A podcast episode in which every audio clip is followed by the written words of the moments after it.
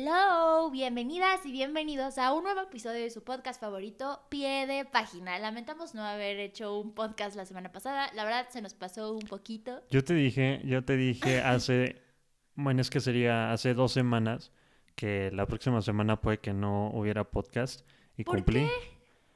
Pues no sé, es que en realidad hubo, o sea, en las últimas cuatro semanas han sido, la primera semana sí, la segunda no hubo, pero eso sí porque estuvo crítica. Luego la tercera semana sí hubo y después de eso tampoco hubo episodio, pero no creo que se nos haya pasado. O sea, yo todas las semanas tengo este ejercicio muy consciente. El problema es que a veces neta no da la vida y nadie nos paga por hacer esto. Si me pagaran, pues otra cosa sería. Si fuera domingo a las 11 de la noche lo haría. Pero bueno, pues no. a mí sí se me olvidó, la verdad, lo siento, una disculpita. Pero aquí estamos, yo soy Fernanda Yo soy Marco. y comenzamos.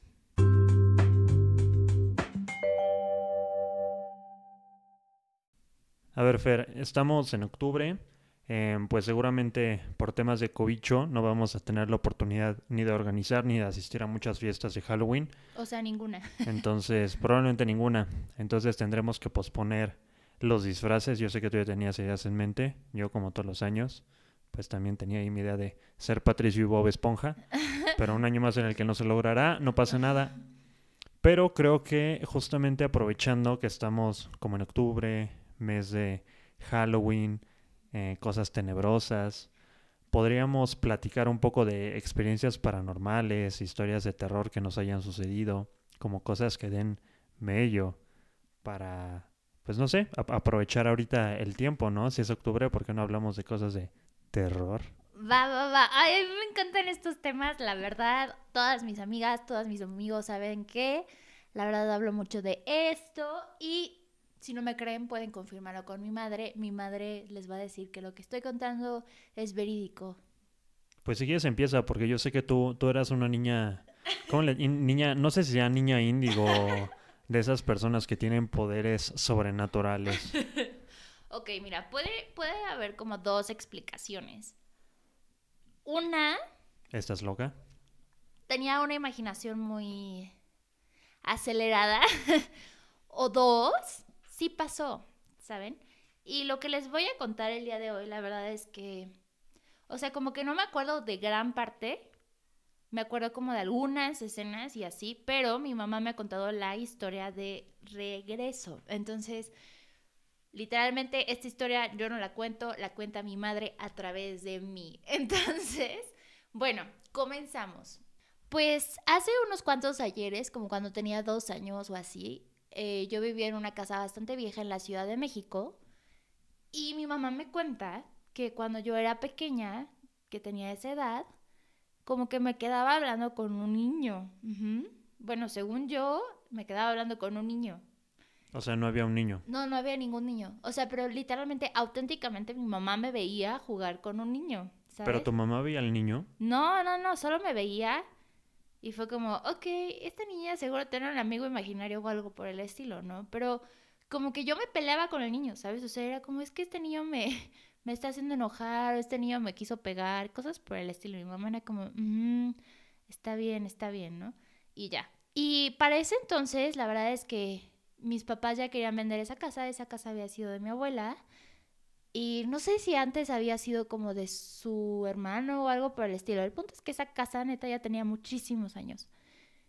Y ya la querían vender porque justo mi mamá iba a tener un nuevo trabajo por, por la mejor zona de México y el mundo, que se llama satélite. Ah, la élite de satélite a satélite.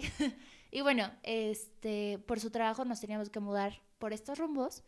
Y pues nada, dijeron, bueno, pues sabes que vamos a vender la casa, o sea, ya tiene mucho, vie- mucho tiempo esta viejita, mejor podemos como rentar o construir algo más novedoso y ya.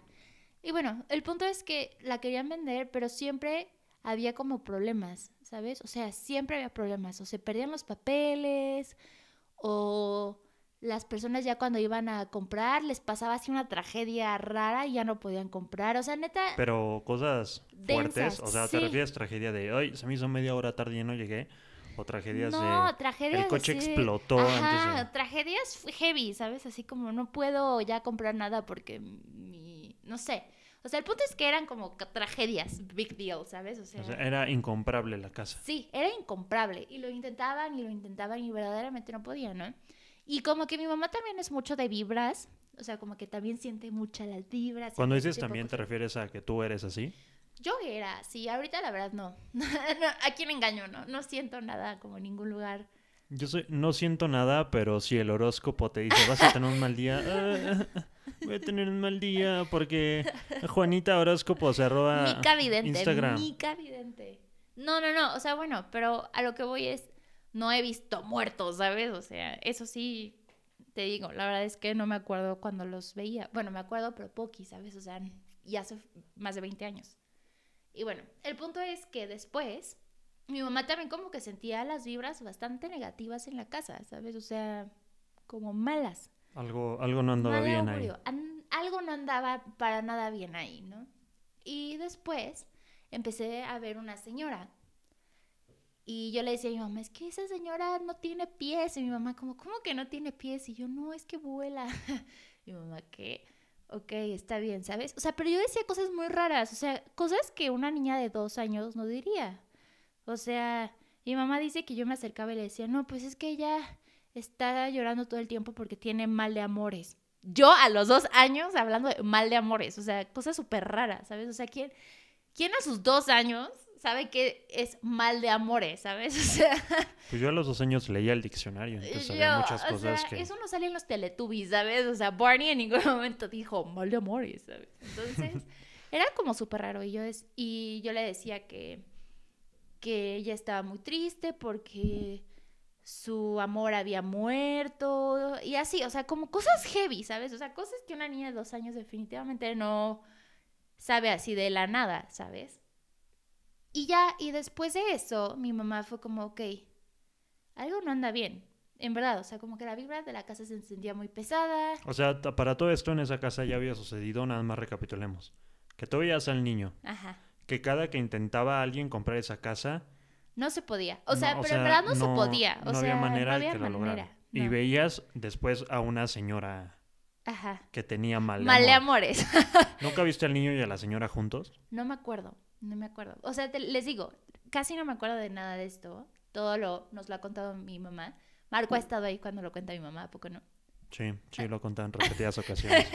Y bueno, el punto es que mi mamá dijo, no sabes qué, o sea, esto no, no está funcionando, ¿sabes? O sea, necesito, necesito ver de qué manera puedo solucionar esto, ¿no? Y, me- y bueno, mi mamá dice que justo ella estaba hablando con una compañera de trabajo sobre esta situación, como no, pues la verdad es que estoy un poco nerviosa porque ya van varias veces que mi hija dice que hay un niño que le pega y así una señora que tiene mal de amores y que se le murió su esposo, o sea, cosas muy densas, la casa no se vende, estoy preocupada, ¿no? Y ya le dice, le dice como, no, no pasa nada, o sea, yo te paso el contacto de un chamán buenísimo, eh, 10 de 10, así vas a caer el chamuco de tu casa sin problemas, ¿no? Y ¿Qué es un chamán? ¿Un chamán?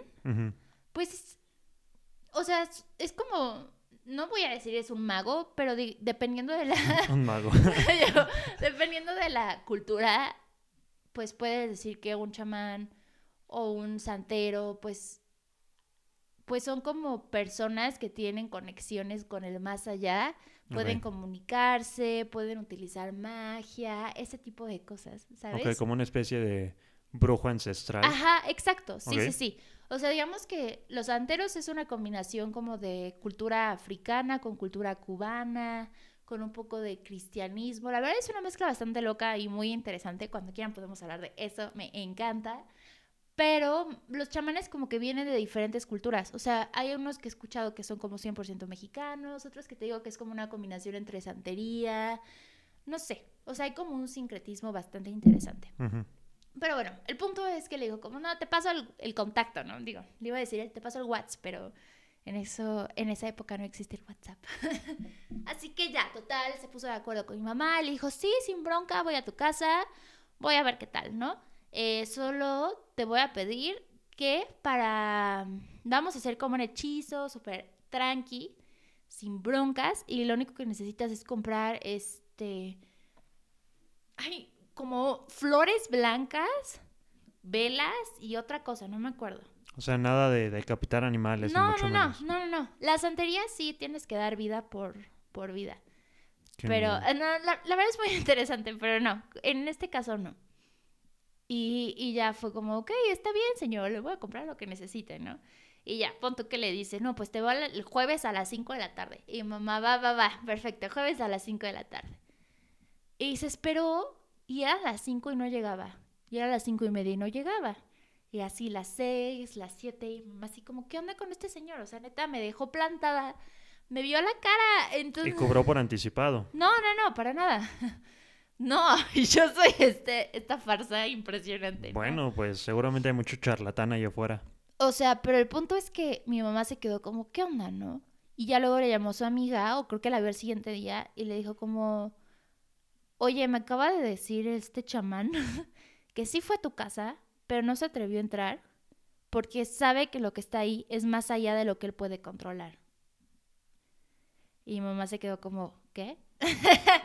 y mi mamá, mujer independiente del siglo XX que no necesitaba absolutamente nadie para, para sacar el chamuco de su casa, dijo, no, ¿sabes qué? Yo voy a investigar por mi cuenta. Entonces investigó por su cuenta y dijo, no, pues a ver, voy a poner, voy a hacer como mi, mi pócima, no sé qué, con guayabas, una fruta así súper locochona y ya les mezclo las cosas y así. Dijo, no, ya lo voy a hacer yo.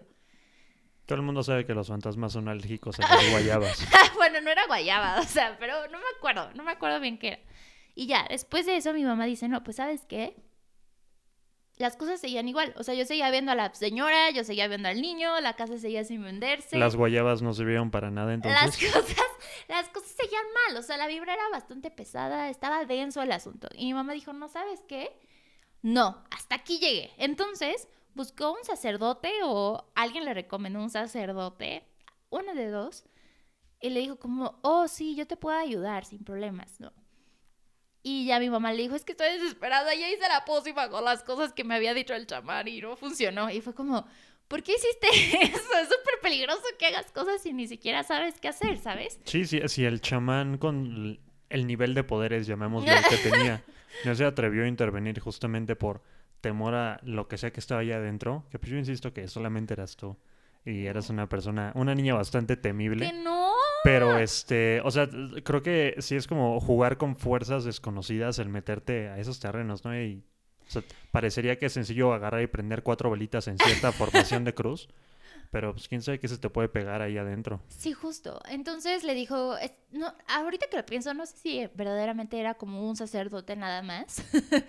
Porque le dijo, tienes que, quitar, o sea, tienes que eh, aventar esa pócima en una intersección entre un árbol y una iglesia, algo por el estilo, algo bien denso y muy específico. Y ahí ves a mi mamá dando vueltas en el coche buscando una intersección entre un árbol, no sé cuál era, era como un árbol muy específico Una huehuete. un ciprés algo por el estilo y una la intersección con una iglesia, ¿no? Entonces ya estuvo buscando y buscando y ya hasta que encontró dejó esa cosa ahí ya se fue. Y, y ya después le dijo, no, ¿sabes qué? Voy a ver qué onda. Fue a la casa y dijo, al parecer, la casa está así porque hubo una familia aquí y el dueño de esta casa se llamaba Antonio. Y Antonio está muy molesto porque porque piensa que esta es su casa. Ujú, Y es un alma en pena. Entonces tienen que hacer lo siguiente. Van a tener que rezar el rosario tantas veces, no sé qué. Van a tener que poner agua bendita, cruces de agua bendita en todas las, las entradas de las puertas. Tienen que poner flores blancas, no sé qué. Y tienen que pedir, ¿cómo se llama cuando vas a la iglesia y dices, quiero pedir por tal persona y pagas como 20 pesos y dicen el nombre de la persona en la misa? Pues no sé, es como un donativo, ¿no? Una Bueno, prebenda, no sé cómo. no sé, Una, encomienda. una encomienda, un, un- un diezmo con favor incluido. No, no, No sé, sé. pero sí a lo que te refieres. O sea, cuando vas tú- a pedir y ya cuando están pidiendo por las almas y por los fieles difuntos. Sí, si quieres que digan explícitamente tu causa, normalmente ajá. te piden una, un sí, donativo. Ajá, y el sacerdote le dijo, ¿sabes qué? Tienes que ir a la iglesia de tu preferencia y este pedirle, o sea, bueno, agregar en las peticiones a un tal Antonio, ¿no? Para que se relaje un buen y ya todo fluya. ¿Dijo el apellido o nada más Antonio? No, no me acuerdo. O sea, más detalles mi mamá, ¿sabes? Ya después le podemos llamar. a ver si ahorita le podemos llamar para que confirme la historia. Y ya, el punto es que después de eso, este, pues nada, o sea, como que la vibra de la casa bajó muchísimo, dejé de ver gente muerta. ¿Cuánto, ¿Cuánto tiempo había pasado para todo esto? Porque empezaste diciendo que tenías dos años cuando veías al niño, Ajá. pero ya cuando pidieron por Antonio en la O sea, iglesia... todo esto fue en el año, o sea, fue como en un lapso O sea, de tú varios teniendo dos años. Ajá. Ok. Tal chance ya tres. Ajá. Pero lo que voy es que no, yo 18, ¿no? No, no, no. O sea, literal seguía siendo bastante pequeña, ¿no? Y ya, o sea, como a la semana después de que pidieron por Antonio y la vibra bajó y dejé de ver a gente muerta y ese tipo de cosas, hubo una persona que compró la casa, o sea, bueno, que hizo como una oferta para la casa y se vendió la casa al mes, o sea, ya, ya estaba todo listo. Entonces, sí, esa es la historia del tal Antonio, la señora que volaba y el niño que me pegaba. Qué miedo. Y es que creo que en particular los niños tienen esa facilidad, o bueno, es más común que escuches que los niños ven cosas extrañas, escuchan sonidos extraños. Creo que son los niños y los perros los que son más susceptibles a eso. Lo que te hace pensar que una de dos, o porque tienen la imaginación más flexible y más creativa, pueden creer que ven ese tipo de cosas, o que neta hay cierta como fibra sensible particular, especial, que les da la capacidad de ver cosas que los demás no vemos. O, o que sencillamente, o sea, ya tu cerebro de adulto ignora activamente, ¿no? Pues no lo sé, la verdad. Pero el punto es que eso pasó. Pues ahí está, yo creo que de esa historia nos podemos llevar como lección que si un día tienes un problema, puedes dar dinero en la iglesia para que pidan por tu problema y se va a solucionar. 20 pesitos. Entonces ahí está el hack. 20 pesos. Fíjate que yo también tengo una historia y cuando te cuando comentábamos de este tema no sabía si contarlo o no, porque esta historia nunca jamás se la he contado a nadie, Ni siquiera a mí. ni siquiera a ti. Es una historia completamente nueva y la verdad es que decido no contarla porque una sé que cuando la cuente la gente va a creer que solamente estoy mintiendo, que me la saqué de la manga. Pero es que en serio siento que definió gran parte de lo que empecé a pensar después de que sucediera cuando era niño. Ok. Entonces ahí te va, pero a, a ver si sirve como catarsis para tratar de, Va. de, de que esa historia no me persiga por toda la vida. Como tú sabes, mis abuelos viven en un pueblito en Hidalgo. Sí. Un, un pueblito muy bonito, Santa María, gran pueblo, grandes tamales que venden en ese pueblo. Em, pero en las noches, algo que me gusta mucho, pero de niño me daba bastante miedo, es que es pues bastante oscuro. O sea, sobre todo si lo comparas con la iluminación que hay en una, pues en una ciudad, en la sí. zona metropolitana, ¿no? Que está mucho más alumbrada, coches pasan todo el tiempo, las casas tienen todas las luces prendidas, etcétera. Lo bueno de eso es que tú puedes ver las estrellas y el cielo, la verdad es que son cielos muy bonitos. Sí, es cierto.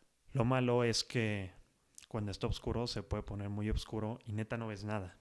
Y mis abuelos tienen una huerta gigantesca. Entonces, si te paras ahí a las 11 de la noche, bueno, ahorita ya está mucho más iluminado y se amplió la construcción, entonces es más fácil. Pero en ese entonces, te estoy hablando de hace 18 años, ni para atrás ni para adelante, no se veía nada. Y además hay muchos árboles, entonces la luna iluminaba y, y, este, generaba sombras extrañas, muy loco.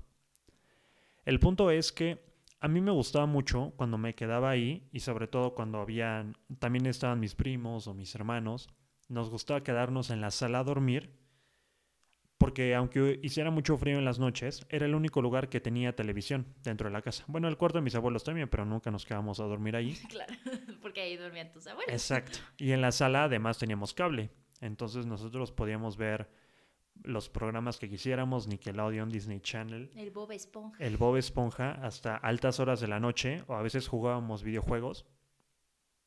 Y este, y nadie nos decía nada, ¿no? Porque los adultos se iban a dormir. A mimir. Entonces, hubo una noche en la que yo me quedé con un primo y eh, decidimos quedarnos a dormir en la sala para estar viendo la tele hasta tarde. Pero para todo esto, tú también recordarás, y esto sí te lo he contado un par de veces, que de niño sufría muchísimo insomnio. Sí. O sea, en verdad me costaba muchísimo conciliar el sueño. E in- intentaba de todo. O sea, desde me ponía a ver la tele y programas súper aburridos hasta que me quedara dormido. O sea, te estoy hablando de un niño de 8 años viendo History Channel, viendo CB Directo para tratar de conciliar el sueño, viendo como Alfredo Adame te vendía cualquier cosa. Eh, lechita calientita. Me ponía a veces a escribir en una libretita que tenía o a colorear en mi cama para que me diera el sueño y nada funcionaba. El sueño. A veces hasta es- escuchaba la radio y recuerdo mucho de, de varias canciones que descubrí en, en altas horas de la noche en W Radio, porque pues, no, o sea, no, no encontraba la manera en verdad para poder conciliar el sueño. Esa noche yo creo que jugamos ahí en la sala de casa de mis abuelos videojuegos como hasta las, ¿qué será? 12 de la noche, una de la mañana probablemente. ok. Mi primo ya tenía sueño, entonces apagamos la televisión, apagamos la consola. Él se durmió en un sillón, yo estaba acostado en otro sillón. Y recuerdo perfecto que me puse la cobijita encima y estaba mirando al techo, tratando de ver qué figuras se hacían en el plafón. Y, y tratando de dormir, ¿no? También, o sea, si acabas de jugar videojuegos, pues tu mente está muy activa y pensabas cosas y cosas y cosas, pero no lograba dormir. Yo creo que estuve así fácil como una hora y media. Y lo recuerdo perfecto. A las 2.33 de la mañana, y sé perfecto la hora, porque donde está el reloj en el mueble de la televisión, no, no el reloj, donde está el teléfono de casa, en el mueble de la televisión, había un pequeño reloj digital. Y justo cuando marcó las 2.33, yo sentí como golpeaban en el vidrio de la puerta que daba a la huerta. ¿Recuerdas que Ajá. en la sala hay una puerta que da directamente hacia la huerta de casa de mis abuelos? Sí. Yo recuerdo perfecto cómo alguien golpeó el vidrio y vi como si una sombra caminara. O sea, pero apenas si se veía, porque en verdad estaba muy oscuro. Todas las luces ya estaban apagadas. De lo poco que iluminaba era la luna y el reloj marcando la hora. Entonces me espanté, volteé, porque yo ni siquiera estaba pegado en el sillón que estaba pegado a esa puerta. Ahí estaba mi primo. Me levanté, me asomé y no había nadie. Pero se me hizo muy extraño. Traté de despertar a mi primo, pero por alguna razón, te juro que lo movía, le hablaba y no se despertaba. Entonces, no sé por qué, y esta ha sido de las decisiones, creo que más irracionales que he tomado en mi vida, porque además afuera estaba helando, pero un frío que jamás en mi vida he vuelto a sentir, ni siquiera en casa de mis papás, que tú sabes que es heladísima. Sí. O sea, en, en ese momento sentí el escalofrío más intenso que probablemente voy a sentir en mi vida. Y sentí la necesidad de abrir la puerta y salir a ver quién había tocado, porque yo estaba seguro que alguien había golpeado el vidrio. O sea, no se escuchaba como cuando lanzan una piedrita o cuando cae una bellota o cuando una rama azota a una ventana, sino alguien había golpeado ese vidrio. Abrí la puerta, salgo y vi que había, escuchaba pasos de hojas quebrándose, pero mucho más profundo en la huerta. Y ahí la luna alcanzaba a iluminar un poco y podías ver como unos pequeños pies moviéndose. Me dio muchísima curiosidad y dije, seguramente es alguien que me quiere espantar. Entonces voy a caminar hacia allá y ver de qué se trata. Porque además tú sabes que ahí es muy seguro. O sea, no... Por mi mente jamás pensó, una persona se quiere meter a robar o hay, hay algún robachicos por ahí suelto Arroba chicos. como que fue algo muy extraño, pero era más la curiosidad que sentí en ese momento por saber qué estaba pasando que el temor que yo tenía de que me pudiera ocurrir algo malo. Entonces, donde yo escuchaba los pasos, trataba de caminar detrás para identificar qué era la figura o la persona que se estaba moviendo. Y total, al fondo, recuerdas que hay un nogal y en ese nogal nosotros teníamos un columpio. Yo me acerqué al columpio porque escuché cómo la rama crujía, em, parecido a cuando se escuchaba cuando alguien estaba arriba y se columpiaba. Entonces me acerqué porque escuché el sonido y en eso sentí que unos pies arrastraban como si frenaran el columpio de la nada y se paraba a alguien. Me di cuenta que era un hombre. Era un hombre bastante alto, bastante delgado, tenía el cabello más o menos a la altura del cuello, va al alto al cuello, a la altura de los hombros. Se acerca hacia mí y en verdad, no me lo vas a creer, tú sabes que le estoy contando en este momento con lágrimas en los ojos, pero yo le vi la cara y me vi a mí con 20 años más. O sea, vi cómo me iba a ver yo a los 40 años. Solamente recuerdo que acercó la mano, me la puso en el hombro y me dijo, no te preocupes, todo va a estar bien, solamente ya no te quedes aquí. Tú tienes una cama, tienes que dormir en ella. Cuando me lo dijo, te juro que no podía ni moverme. Fácil, pudieron haber pasado 15 o 20 minutos en donde yo estuve ahí parado, completamente helado, porque de alguna manera esa persona era completamente diferente a mí, pero yo sabía que esa persona era yo, Pero ¿cómo? pero más viejo. ¿Cómo sabías que eras tú? Fue un sentimiento muy extraño, pero la manera más precisa en la que lo puedo describir es... Sentía como si no solamente yo estuviera viéndolo a él, sino al mismo tiempo, él, o sea, él me estaba viendo a mí, pero yo podía ver a través de él, o sea, yo podía ver lo que él veía en ese momento. Y por un segundo dije, me tengo que dar la media vuelta e irme. Ya se acabó el tiempo que tengo que estar aquí. Y me di la media vuelta y me alejé.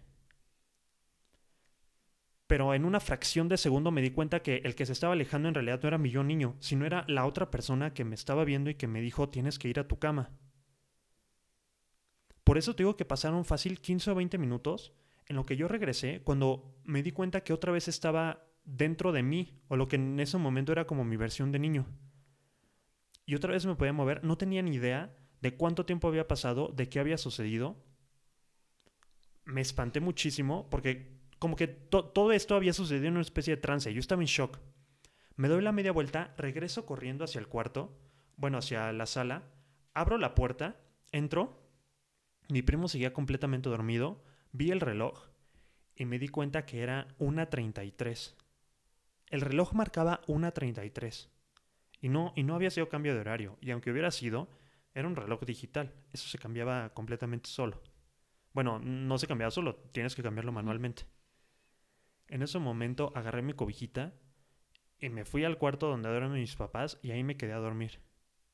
Al día siguiente desperté y dije, lo que sucedió anoche no se lo puedo contar a nadie. Hasta este momento. Y ha sido la experiencia más loca que me ha sucedido. Y no lo sé, siento que en algún momento, en un par de años, tendré que viajar y regresar y decirme a mí mismo que vaya a dormir a mi cama porque seguramente era lo que tenía que hacer. Pero qué loco, o sea, ¿cómo sabes que no estabas durmiendo y soñando con eso? Es bastante extraño y hasta cierto punto no hay manera en la que yo pueda saber si fue real o no, porque te digo, cuando sucedió, yo dije, no se lo puedo contar a nadie. Pero algo que hay una imagen que tengo muy presente y que va a ser muy difícil que se me borre y es cómo me voy a ver yo cuando tenga 40 años. Y sé que si tengo 40 años y me veo en el espejo y veo la misma cara, de alguna manera sabré que lo que sucedió fue real. Porque no hay manera en la que yo me haya podido imaginar a mí mismo 32 años después.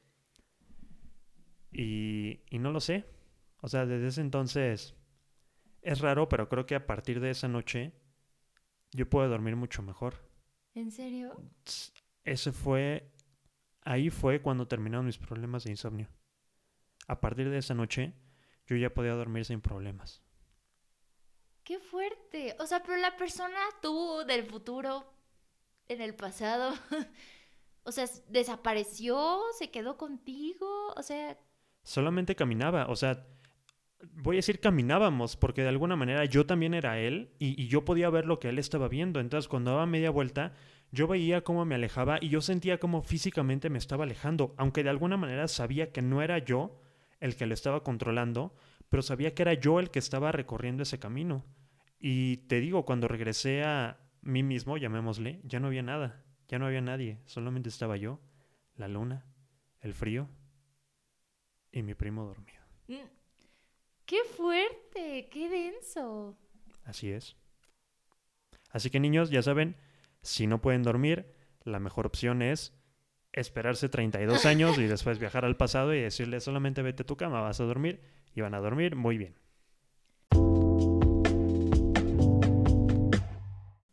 Bien, pues creo que ambos tuvimos historias bastante escalofriantes de cosas que nos han sucedido. Creo que después de esta afectación emocional podemos parar aquí Sí. porque tengo lágrimas en, en los ojos en este momento. ¿Es en serio? No Puedes, no- puedes notar cómo estoy temblando. Y, y nada, si a ustedes les ha pasado algo loco, algo extraño, algo paranormal, algo que quieran compartir, pues ahí está Facebook, está Instagram, hay...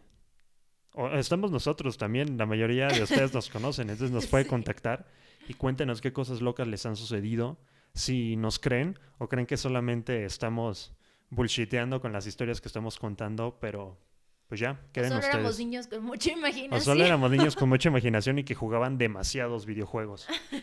Pero bueno, pues ahí queda para la posteridad. Espero que puedan dormir tranquilos. que tengan una, un, un lindo octubre. Espero que la próxima semana sí nos estemos escuchando. Y si no, pues no pasa nada. Hay muchos otros podcasts, no tan buenos como este, pero pues hay variedad. Excelente, excelente. Y bueno, no olviden compartir sus historias en las redes sociales que ya mencionó Marco y nos escuchamos en la próxima. Un abrazo, gente. Adiós. Bye. Yo.